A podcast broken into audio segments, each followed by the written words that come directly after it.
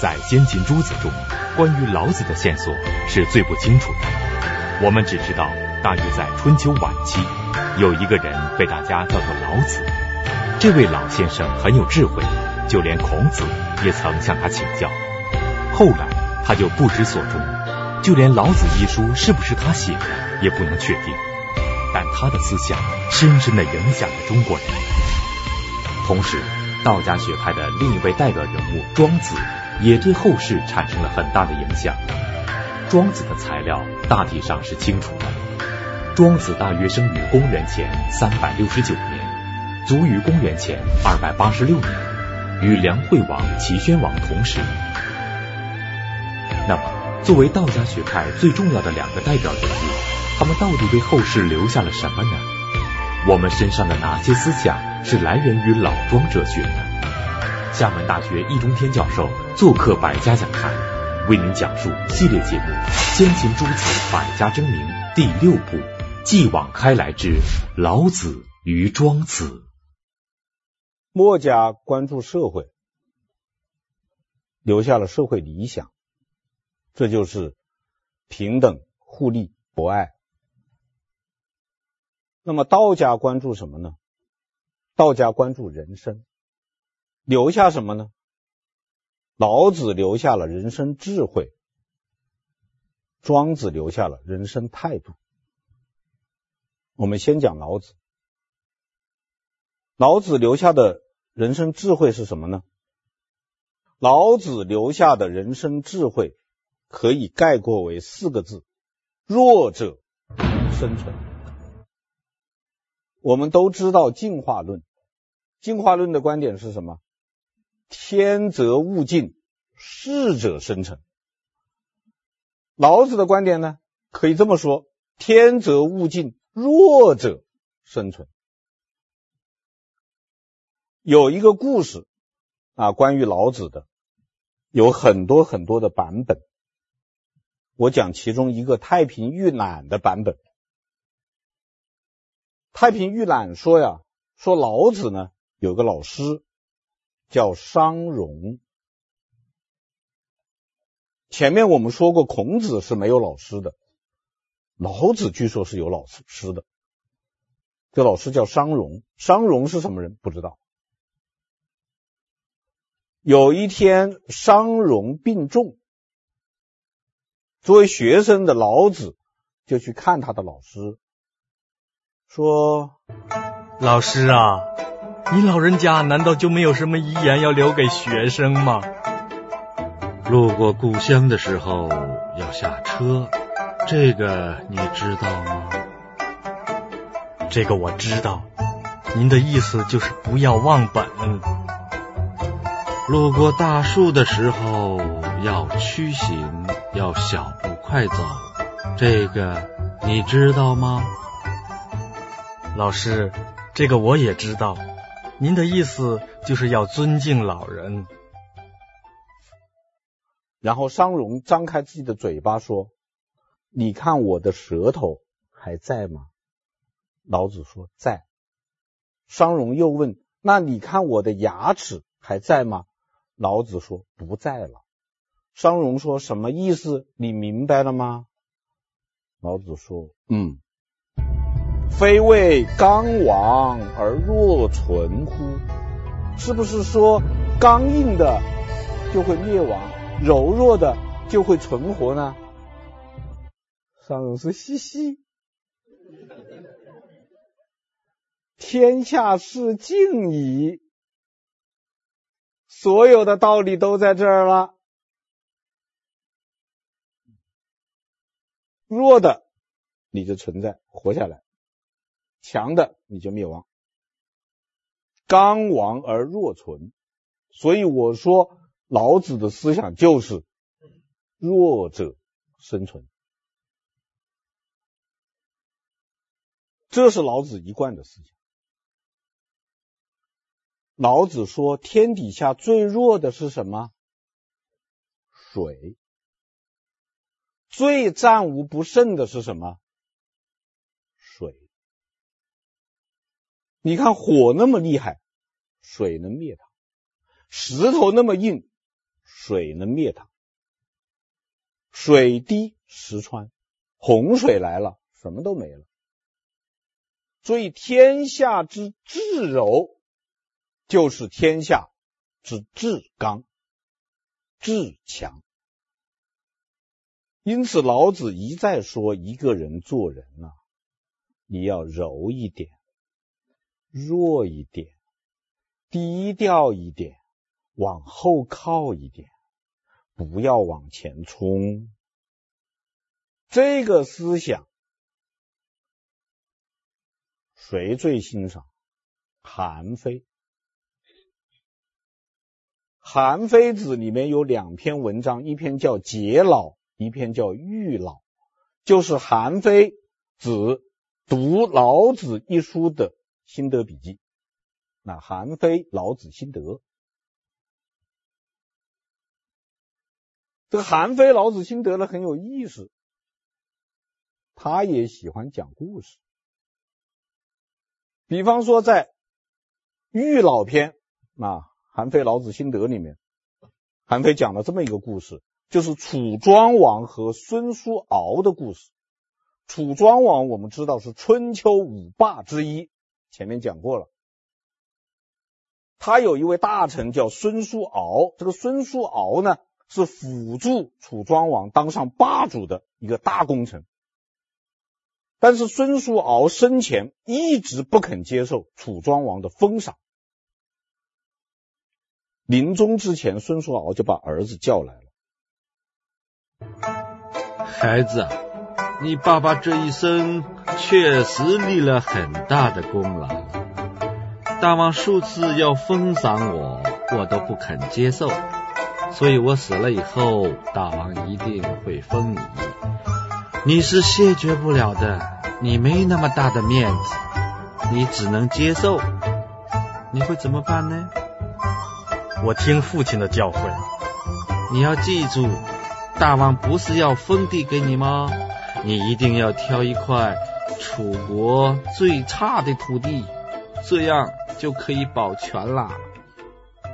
我一定听您的话。果然，孙叔敖一死，死，楚庄王就疯了，说我可逮着报恩的机会了，非封你一块地不可。按照这个君臣之礼呀、啊。君有赐，臣不敢不受。你不受那是不礼貌的。那孙叔敖的儿子就挑了一块楚国最差的地，结果怎么样呢？结果按照楚国的规矩，封给功臣的土地两代以后国家就要收回，其他功臣的封地呢，最后楚王都收回来了，只有孙叔敖儿子的这块封地呢没有收回。为什么？鬼都不要嘛，太差了。收回来也没意思。接着韩非说：“这就是老子教导我们的‘善建者不拔，善抱者不脱’。什么叫‘善建者不拔’？就是善于建设的，他盖一个房子在那，没有人拿得走；善善于拥抱的，他抱一个人，这个人怎么也挣不脱。”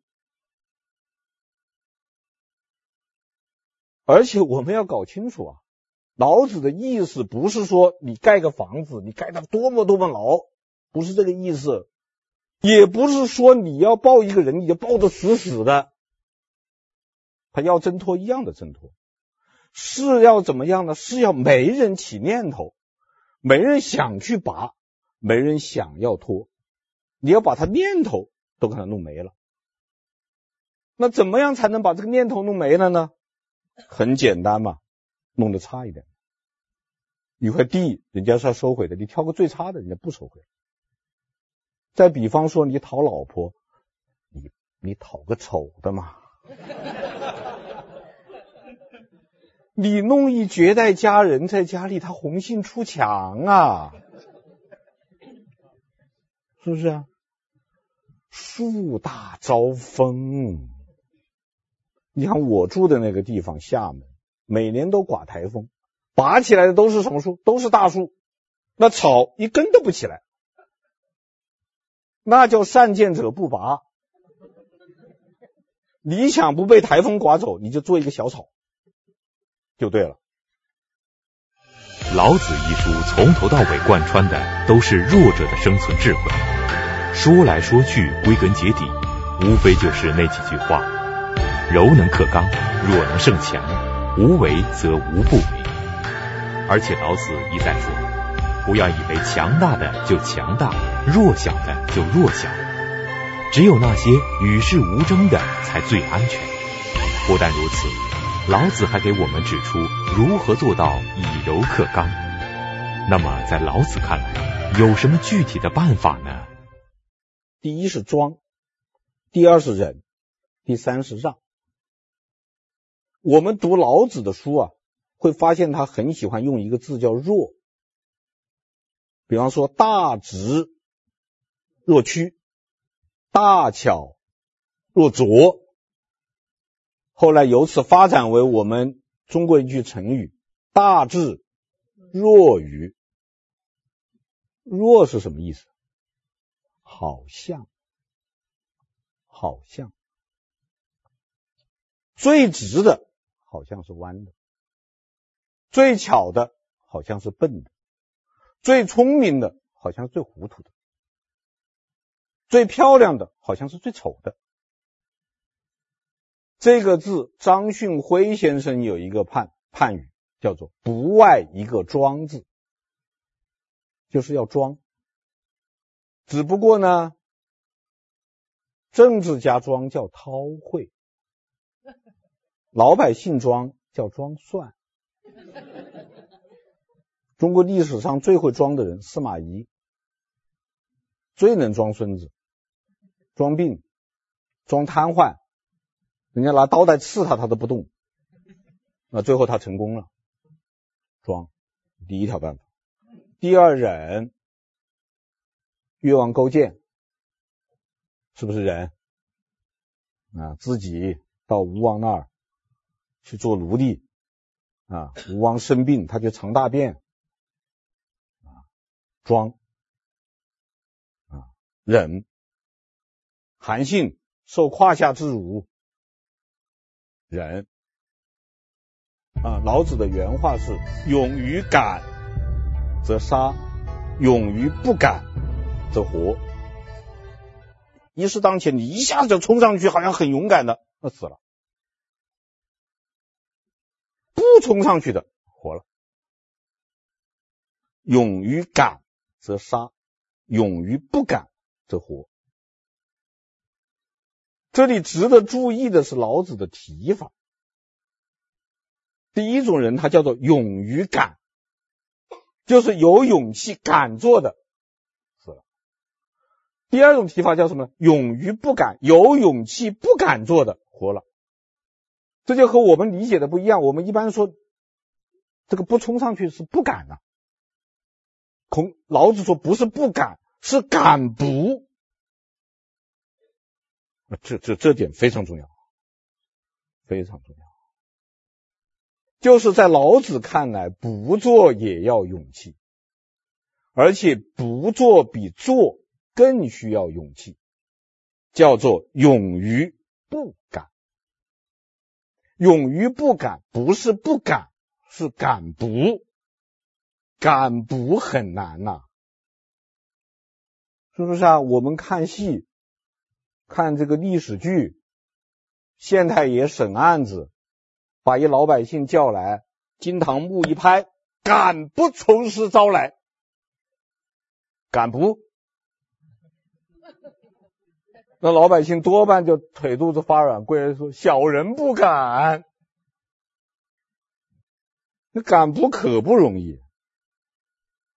所以后来苏东坡总结为四个字：大勇若怯。最大的勇敢看起来是胆怯，所以善于作战的人千万不要把对方的忍让当怯懦，那你可就糟糕了。他是敢不，不是不敢。第三是让，也就是凡事你都让三分。有一个传说，说清代有一位高官啊，这个这个故事也有好几个版本了，所以我就不说名字了。这个高官呢，在这个京城里面做官，他家里面邻居盖房子要侵占他的宅基地，他的家人就给他写了一封信，请他出来干预一下。他回了一封信，是一首诗。千里来书为一墙，让他三尺又何妨？长城万里今犹在，不见当年秦始皇。啊，这一首诗也有好多版本。家人收到书信以后明白了，让出三尺，对方深受感动，也让出三尺，于是两家之间形成了一个六尺宽的巷子，叫六尺巷。这也是个非常有名的故事。庄、忍、让，这就是老子的主张，就是弱者生存。那么这个主张对不对呢？我们如果按照老子弱者生存的理论去做。人人都不敢为天下先，人人装孙子，个个缩脑袋，那就连劫匪到家里行凶，我们也要让他三分吗？如果这样做，我们的国家还能够发展？我们个人又怎么发展呢？老子的这个主张对不对？老子的思想，我们如何抽象的继承呢？应该说有一定道理。凡事啊，不要太要强，能够忍让的，能够低调的，就忍让就低调。遥遥者一折，皎皎者一屋。他说有他的道理，但是也有他的问题。什么问题呢？就是大家如果都按老子的这一套去做，我们怎么发展呢？啊，每个人都不敢为天下先，每个人都不敢这个做第一件事，每个人都不敢做出头鸟，每个人都不敢做出头的船子，每个人一事当前都往后缩，都做缩头乌龟。啊，还有一句俗语叫做“近来学得乌龟法”，呃，须缩头是且缩头，大家都缩起来，怎么发展？这是第一个问题。第二个问题，庄忍让就靠得住吗？弱者生存，呃，羊是弱者。羊很柔顺吧？羊很低调吧？狼就不惦记啦？是的，刮台风的时候拔起来的是大树，那平时踩在脚底下的是什么呀？这就是嘛，小草嘛，对不对？啊，露富是不好，钱多的人是会被贼惦记。下岗工人的钱难道没人偷吗？不也有贼惦记吗？就有用吗？是不是啊？所以我对这个问题的主张是这样的，还是要一分为二。我有一个小朋友，一个小伙子，他提出了八个字。我很赞成，高端做事，低调做人。就是你做事的时候，一定要尽量好的去做。那做人不妨低调一点。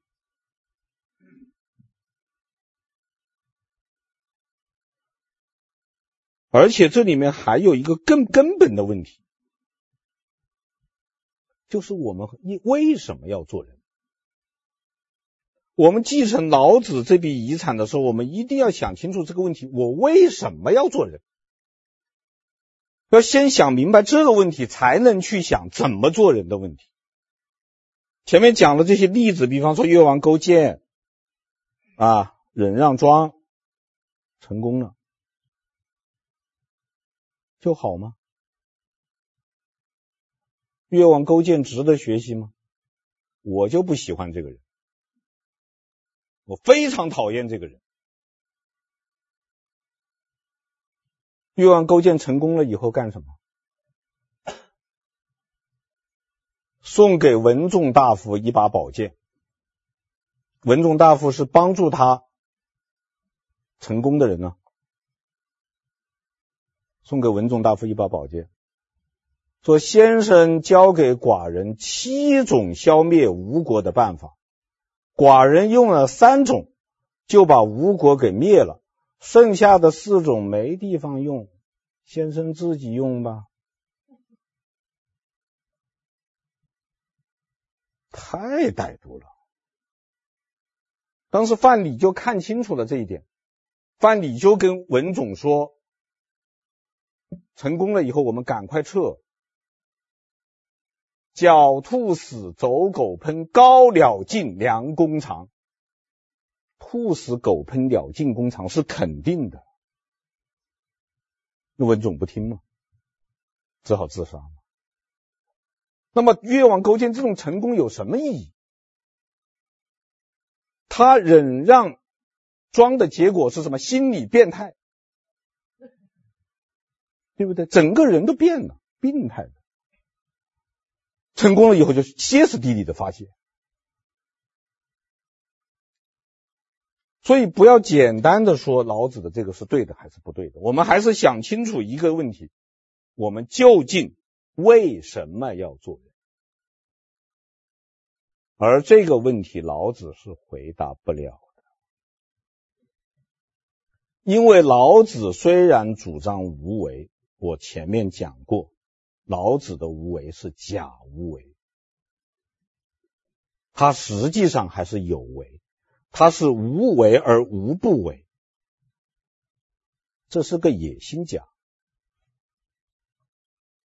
真正能回答为什么要做人的，不是道家中的老子，是道家中的第三个重要人物——庄子。易中天先生认为。老子的功利心其实是很重的，他虽然口头上说无为，但是心里想的却是有为，是以无为求有为，目的甚至是无不为。所以，我们为什么做人？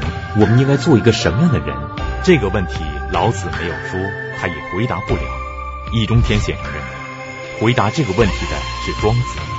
那么，庄子如何来回答这个问题？庄子的思想。我们该继承什么呢？庄子是很难说的，啊，老子当然也难说，诸子都难说，但是庄子非常难说。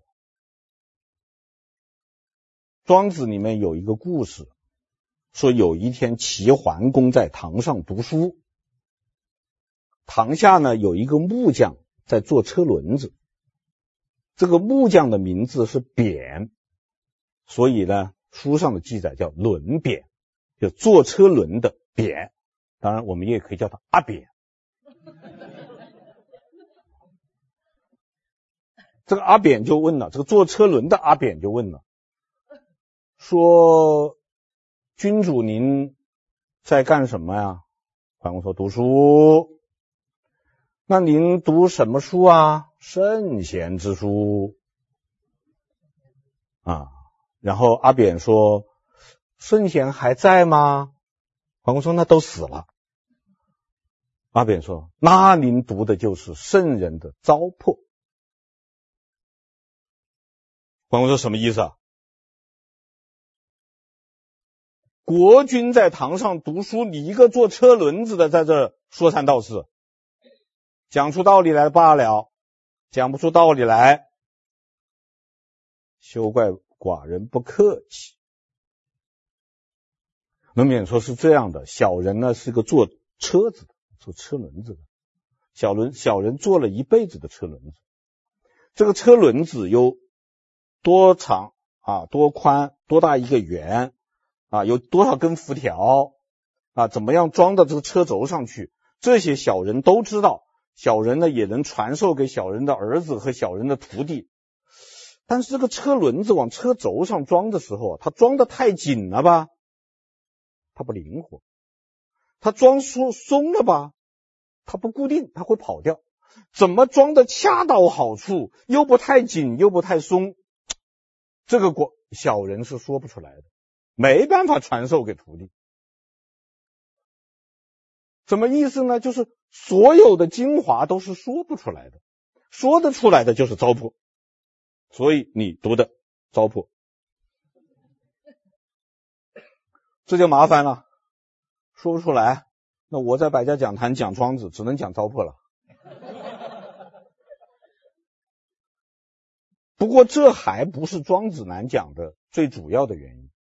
最主要的原因在于庄子提出了一个尖锐的问题：人活着为什么？这个问题太难回答了。杨朱回答了，杨朱的回答是：人既然活着，那就好好活着，过好自己每一天。这是杨朱的回答。那这个回答当然也是个回答，但是还是有问题。我们就要问：什么叫做好好活着？什么叫做过好每一天？吃喝玩乐、游山玩水、大把挣钱？什么叫好好活着？什么叫过好每一天？庄子的回答是：真实而自由的。活着，两条：一真实，二自由。庄子讲了一个故事，说老聃，老聃就是怀疑是老子的那个人，但是我认为不是啊，就是老聃是有这么一个人，但未必是写老子这本书的人啊。说老聃死了，他的一个朋友来看他，来吊唁。走进这个灵堂以后呢，哭了三声，这朋友就不哭了。老丹的学生就问道：“先生，您是我们老师的朋友吗？”“是啊，我们是非常好的朋友。”“既然是好朋友，没见过你这么吊唁的，有你这么吊唁的吗？”这个朋友说：“是这样的。”我本来是要来痛哭一场的，但是我走进来一看，看见你们这个灵堂里面很多很多的人在那儿哭，我就想了，难道他们都是你们老师的朋友？不可能吧？因此，这些来参加追悼会、来吊唁的人当中，必定有不想哭而哭的，有不悲痛而悲痛的。这就是虚伪，所以我哭三声，不哭了。从这个故事我们可以看出一条，就是庄子主张真实。第二呢，庄子主张自由。庄子说，鹰就该在天上飞，鱼就该在水里游，这就是自由啊。我们上一集讲到庄子和惠子的辩论，说白条鱼出游从容，是鱼之乐也。庄子为什么会说这句话？就因为它自由嘛。鱼自由自在的在水里面游，这就是真实的生活。所以，真实而自由的生活就是率性。也就是说，你是个什么样的人，你就过什么生活。有人会说了，你这话什么意思？是不是说我们穷人就该过苦日子，你们过好日子，是不是啊？不是，不是。庄在庄子那里没有好日子和苦日子，只有真日子和假日子。比方说墨子他自愿过苦日子，那么苦日子就是好的；你不愿意过苦日子，人家强迫你过就是不对的，是这个意思。庄子有一篇文章叫《马蹄》，《马蹄篇》里面讲马，它的蹄子可以踏霜雪，它的毛可以御风寒。它看见水喝水，看见草吃草，吃饱了喝足了，它就在草原上自由的撒欢儿。这就是马自由而真实的生活。可是来了一个什么人叫伯乐，他说他会驯马，他把这个自由自在的马拿过来，跟他勒上龙头，钉上马掌。这马就死三分之一了，然后说他又来训练这个马，你正少吸气不走，这马死一半了。庄子说这匹马就算得了奥运冠军，又有什么意思呢？不真实不自由嘛。所以庄子说，每个人都不要把自己的生活方式和生活理念强加于他人。每个人都可以有自己的选择，只要是自己愿意的。也许他的日子在你看来是苦日子，但是如果把你这个心目中的好日子给他了，他会痛苦。庄子讲了这么一个故事，说有一只海鸟。飞到了鲁国，这个鲁国的国君呐，就宝贝的不得了。一只海鸟飞来了，这个好伺候它，弄它一个金子做一个笼子，把它笼起来，然后在它的面前摆上酒宴，然后用上乐队来演奏，钟鸣鼎食啊，我给你享受诸侯的待遇。那鸟吓死了。不敢吃，不敢喝，深深的给人家吓死了。鲁君是恶意吗？好意。结果呢？坏事。所以庄子说，把自己的生活方式强加别人是不对的，哪怕你是真心实意的为对方好，如果你是虚情假意，就更不对。庄子还讲了一个故事，他说有一个管祭祀的官员。有一天到猪圈里去探望猪，这个猪呢是准备将来要杀了以后啊祭祀祖宗的啊。这官员呢想到猪肯定很郁闷，是吧？想跟他谈谈话，做点思想工作。于是这个官员就衣冠楚楚的，穿得整整齐齐来到猪圈里，恭恭敬敬的猪说：“哎呀，猪啊，猪啊，你何必怕死呢？”